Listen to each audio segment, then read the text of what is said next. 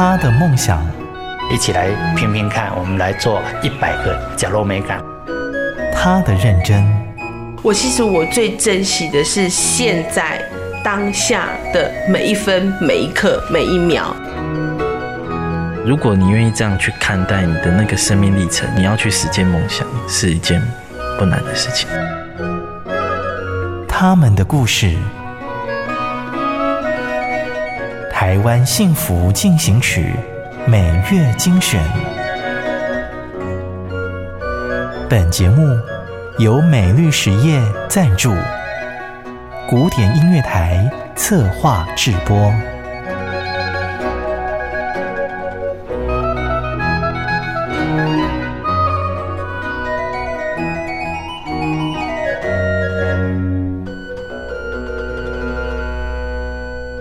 Podcast 的朋友您好，你现在收听的是《台湾幸福进行曲》，我是节目主持人廖婉君。这个节目是由好家庭联播网、台北 Bravo 九一点三、台中古典音乐台 FM 九七点七制作播出，由美律实业赞助。很开心透过这样的方式让你听见我们《台湾幸福进行曲》，报道台湾许多默默耕耘的人物故事。透过我们实地的采访报道，让你听见更多的温暖和感动。台湾幸福进行曲，我的员工不一样。月婷姐的幸福洗衣店，上百件衣服等着送进洗衣机。这里的员工们动作虽然慢，但是却很谨慎。因为这是桃园龟山区一间全员雇用身心障碍者的洗衣庇护工厂，老板刘月婷回想当年是先接触了这一群不一样的天使，才有这间洗衣店的。我是靓宇洗衣负责人刘月婷。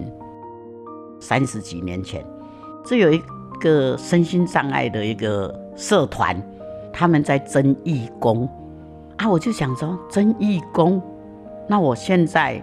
带小孩还有一些些的时间，哎，我可以，因为我进去的那一个是比较属于肢体障碍的，他们的脑筋其实是很好的，只是行动上比较被限制而已。所以我的感受啦，就是说要做这一块不是这么好做，这样子。那时，月婷姐帮身障朋友媒合工作，即使再三拜托，还是常常遭到老板们退货。其实是要去每一个工厂跟老板讲，麻烦他们给我们一个工作机会，就像媒合一样。其实大部分的老板会说：“好啊，那你介绍过来呀。”只是说。接受了之后，去到那一边，寿命很短，大概就是一个礼拜，最长的可能就就一个月、两个月这样子，就算已经很不错了。我们尝试着去找一些他们能够进去的职场，这样，但是还是不行，呃，是更难过，没错啦。但是我就会告诉他们说，呃，老板有老板的难处，哦，所以呃，我们就是尽量找一些让你们不会造成老板那边太大的困扰的。老板说我很好，但是没办法用我，十个没合九个退。月婷姐碰太多软钉子之后。哎，明明你们都很好啊，天生我材必有用，不然我就来开一家店，当你们的老板试试看。其实我一直在被击倒当中，他就是被击倒的太多了，我才会想说，我自己开一家给你们做，我就不相信真的有那么难这样子。所以我觉得说，没有这么困难呢，你们为什么会把这些？看作这么困难，那我自己来开一间，让那一些人都能够到我工厂来工作。这样，我当初我在建立这个晾衣洗衣的时候，我的目标就设定说，我要协助这些真正有困难的人。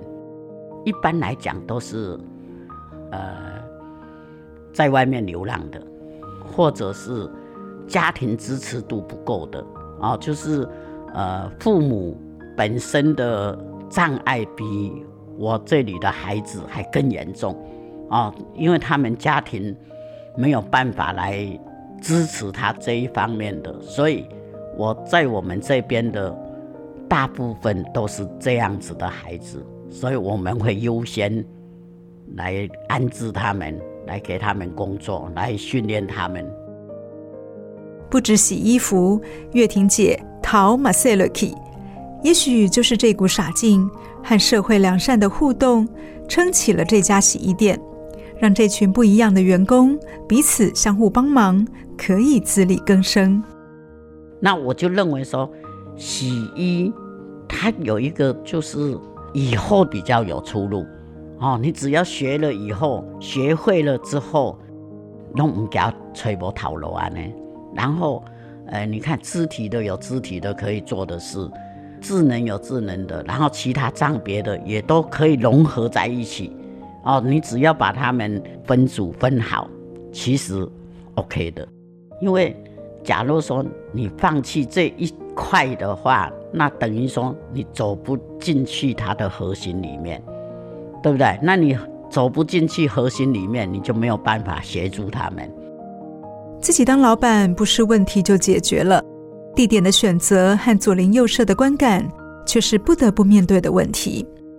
身心障碍者在我们一般人的心里面就已经奠定了说，我不要跟他们住在一起。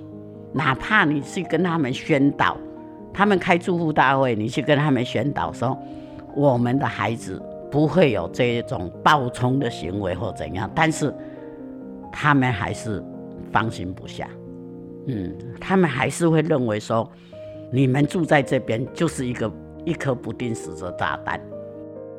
因为我本来我是想说，我要去山上一点买一块地，然后盖自己的工厂。我立下这个感受的时候，是我们的孩子被人家欺负到很淋漓尽致的时候，我就想说，我以后一定要有自己的厂房，孩子不要再这样子漂泊。虽然月婷姐口中的孩子不是她的孩子，却像亲生的一样看待。她决定像孟母三迁一样逐善林而居，从新庄搬到林口，从林口搬到桃园，并不是因为生意不好，而是社会上仍然存在一些歧视。他比孩子们更在意这样的眼光。以前我们这边圆山这边不是有儿童乐园吗？那就是因为我们的孩子在溜滑梯。后面的孩子溜下来的时候，他就看前面的那一个人来看他，他就吓到，吓到以后就大哭，啊，哭了以后，那个孩子的妈妈就过来，那孩子的妈妈非常的不理性，他马上骂我，他说：“你生到这种孩子，你还敢带出来吓人？那何止是歧视？这是我非常在意的一件事情。好不容易训练起来的员工，不能没有工作。”更不能够失去自信。后来，月婷姐选择落脚在龟山工业区内。她说：“因为这里住户少，工厂多，环境相对单纯。像我要搬过来这一边的时候，其实邻居啊，他们都很紧张哎，他们都一直问我说：‘哎，请问哦，他们有没有人住在这里？’或者是他们会不会私自一直开瓦斯炉，或者是什么之类的这一些，他们担心了很久。后来我就跟他讲说，我自己本身我都会在这里管理，你们不用担心。在工业区，大家都是努力工作的人，没有什么身份的差别。渐渐的，孩子们认真洗完的衣服，客人拿到都很满意。有时候还会留下来聊天，让洗衣店也多了些欢笑声。我们隔壁他们洗衣服要付费之外，他还要把他种的菜、种的水果那些都往我们家送哎，你看多幸福。所以到这一边哦，他们真的就就真的很高兴。每一个人，你从他们平常的笑脸，你就知道说，哎，这些孩子在这里是自在的、愉快的。所以我们以现在的邻居的接纳度是百分之百的接纳哦，我们也是很高兴说。我们真的找到一个真正能够接纳这些孩子的地方。哎，我孟母三迁呢，迁到我之后的。从被欺负到被肯定，月婷姐除了感谢客人之外，也要感谢这群孩子没有放弃自己，从工作中找到了自己的尊严。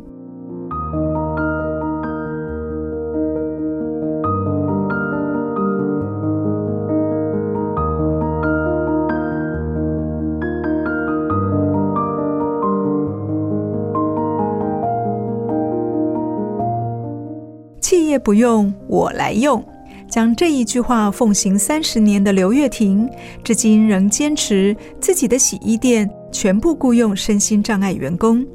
然而，时间证明了这群孩子不仅做得到，还做得很好。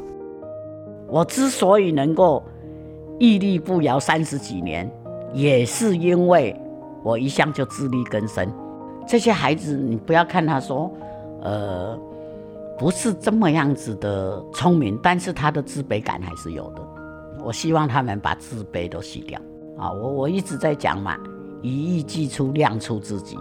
你要把你自己最好的一一面亮出来，洗掉自卑，洗出自信，这个是非常重要的，对不对？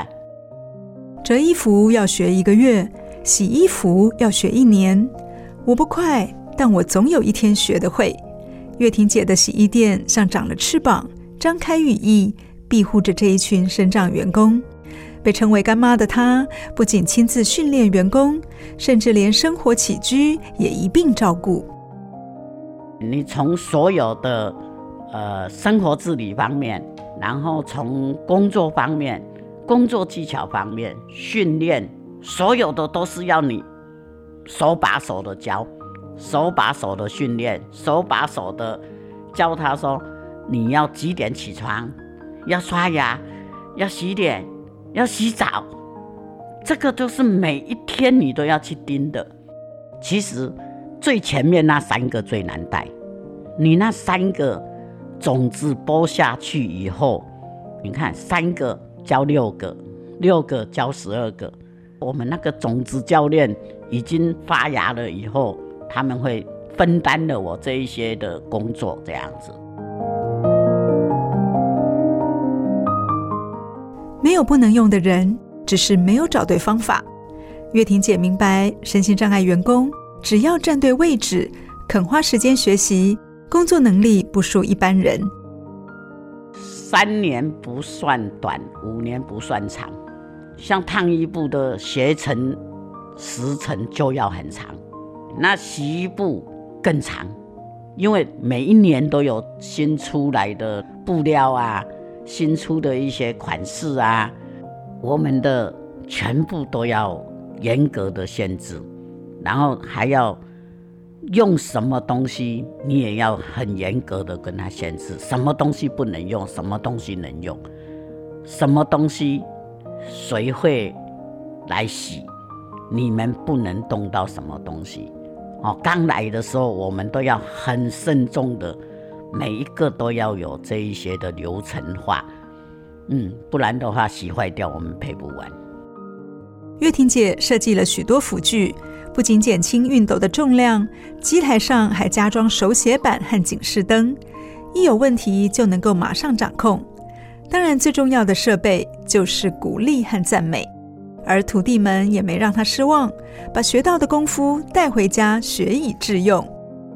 像我们教他们晾那个床组，他们以前洗的时候是直接放在那个大杆子上面，或者是要拿夹子那一些夹夹的这样长长的在晾嘛，那个被单啊。但是他们来这一边之后，他们回去就会跟阿嬷讲说：“阿嬷，那个都不用，你只给我两个衣架就好。”他就会把它晾好，然后挂上去。阿嬷就说：“哎呦，哎呦，我那孙啊，较熬，安尼我会使一工我会使洗十领，啊都唔免一领一领洗啊。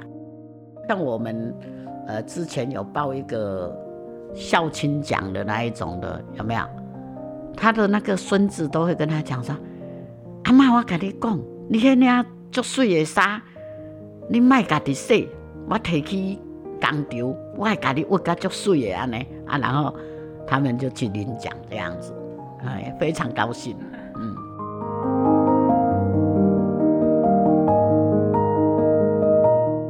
当家人开始以这群孩子为荣，相信他们会做得更卖力，来证明自己的价值。你看，像我们有一个，我我常常说他是洗衣的小巨人，水脑症啊、侏儒症啊、什么症啊都有了，智能障碍。你知道吗？光是撕一个自粘的那个，我手把手教了一个月，他才会把那个撕掉。现在已经跟了我二十几年了。哎，他现在是小富婆呢。他妈妈把他赚的钱都把他存起来。我常跟他讲说：“妹，听说你很有钱呢，那你可不可以把你的钱拿来借干妈？”他不行啦，妈妈说以后我老了要用。对，所以他就是那么单纯。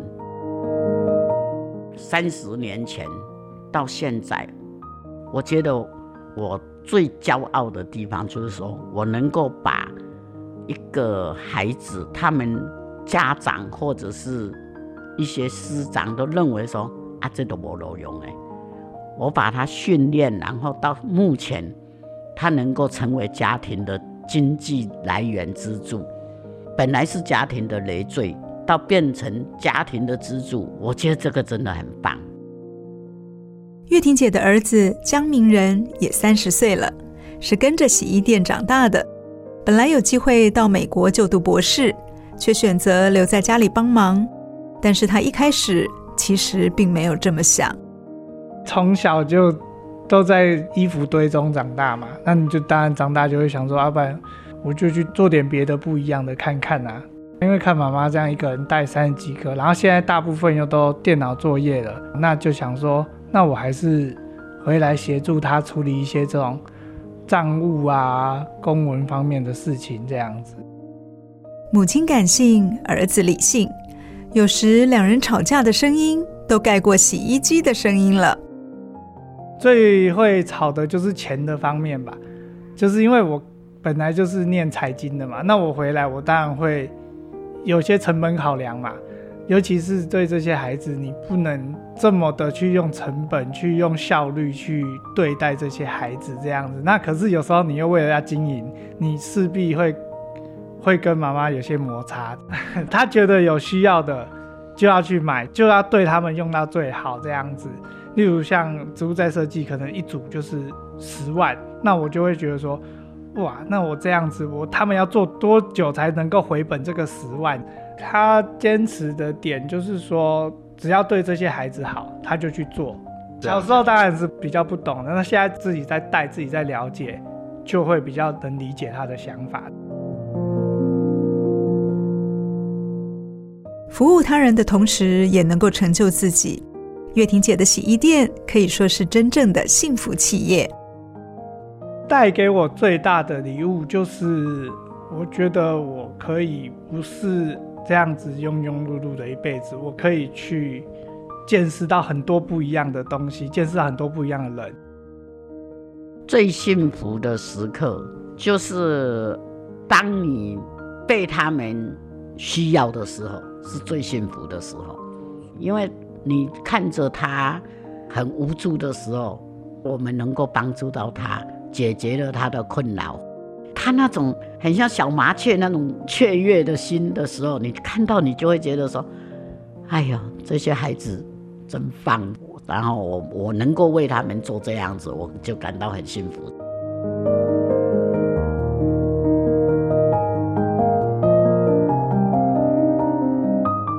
采访结束，我们跟这里的员工说再见。也许是他们太专注工作。也或许是他们不好意思，虽然没有挥手道别，但我相信他们一定很开心，有这样的一间洗衣店，让生命焕然一新。很快的节目又进尾声，希望今天的采访故事对你有一些启发。有什么收听心得，都欢迎告诉我们哦。可以到好家庭联播网官方粉丝页私讯留言给我们，也可以写信 mail。感谢你的收听，祝福你一切平安幸福。我是婉君，台湾幸福进行曲，我们下次空中再见，拜拜。真的很感谢默默为这块土地付出的每一个人，让我觉得幸福就在身边。我是美绿实业廖陆立，跟你做会创造温暖的社会。美绿实业与您共谱台湾幸福进行曲。